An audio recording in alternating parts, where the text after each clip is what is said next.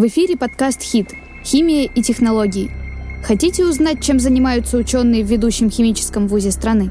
Тогда не переключайтесь. Мы расскажем вам все о химии и даже немножечко больше. Подписывайтесь на наши социальные сети и будьте в курсе последних событий.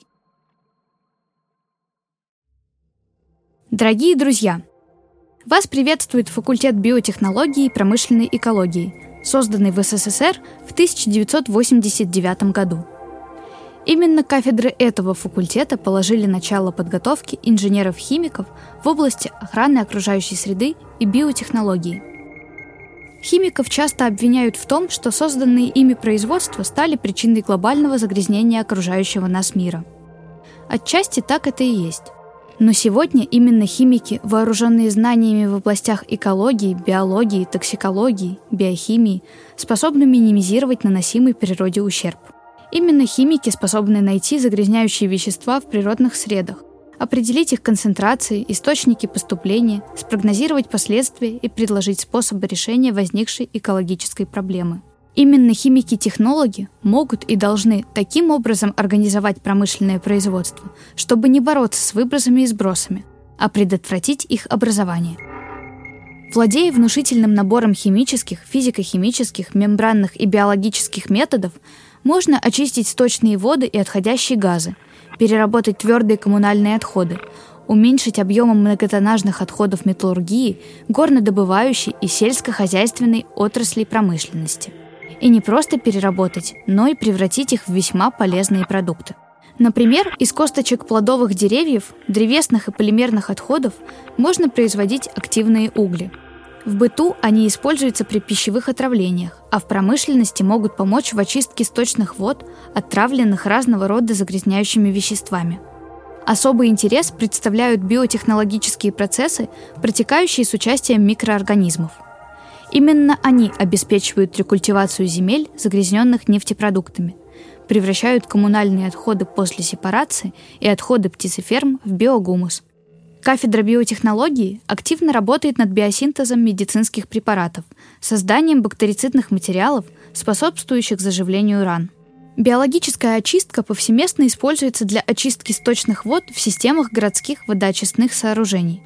Не стоит забывать, что все мероприятия по охране окружающей среды являются затратными. Обеспечение комфортного проживания стоит дорого. А вот насколько дорого обойдутся в реалиях нашей жизни придуманные учеными мероприятия – это вопрос. Ответить на него могут выпускники кафедры промышленной экологии, владеющие методами компьютерного моделирования и эколого-экономической экспертизы – Именно в результате такой экспертизы будет разработана оптимальная схема борьбы с загрязнением, обеспечивающая максимальный экологический эффект при минимальных затратах.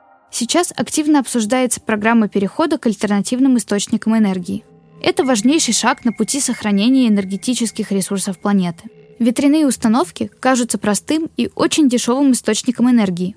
Прекрасно, когда автозаправочная станция в Европе использует ветряк для своего энергоснабжения – но как ни сладко пришлось тем, кто в условиях экстремальных температур этой зимы оказался лишенным электроснабжения, поскольку лопасти ветроустановок обледенели и перестали вращаться.